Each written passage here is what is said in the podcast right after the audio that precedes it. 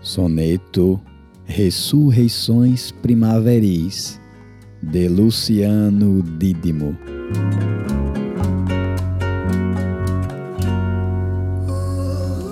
A primavera chega em esplendor, não há um ser vivente que a detenha, pois vem com suas cores e desenha um mundo que parece promissor.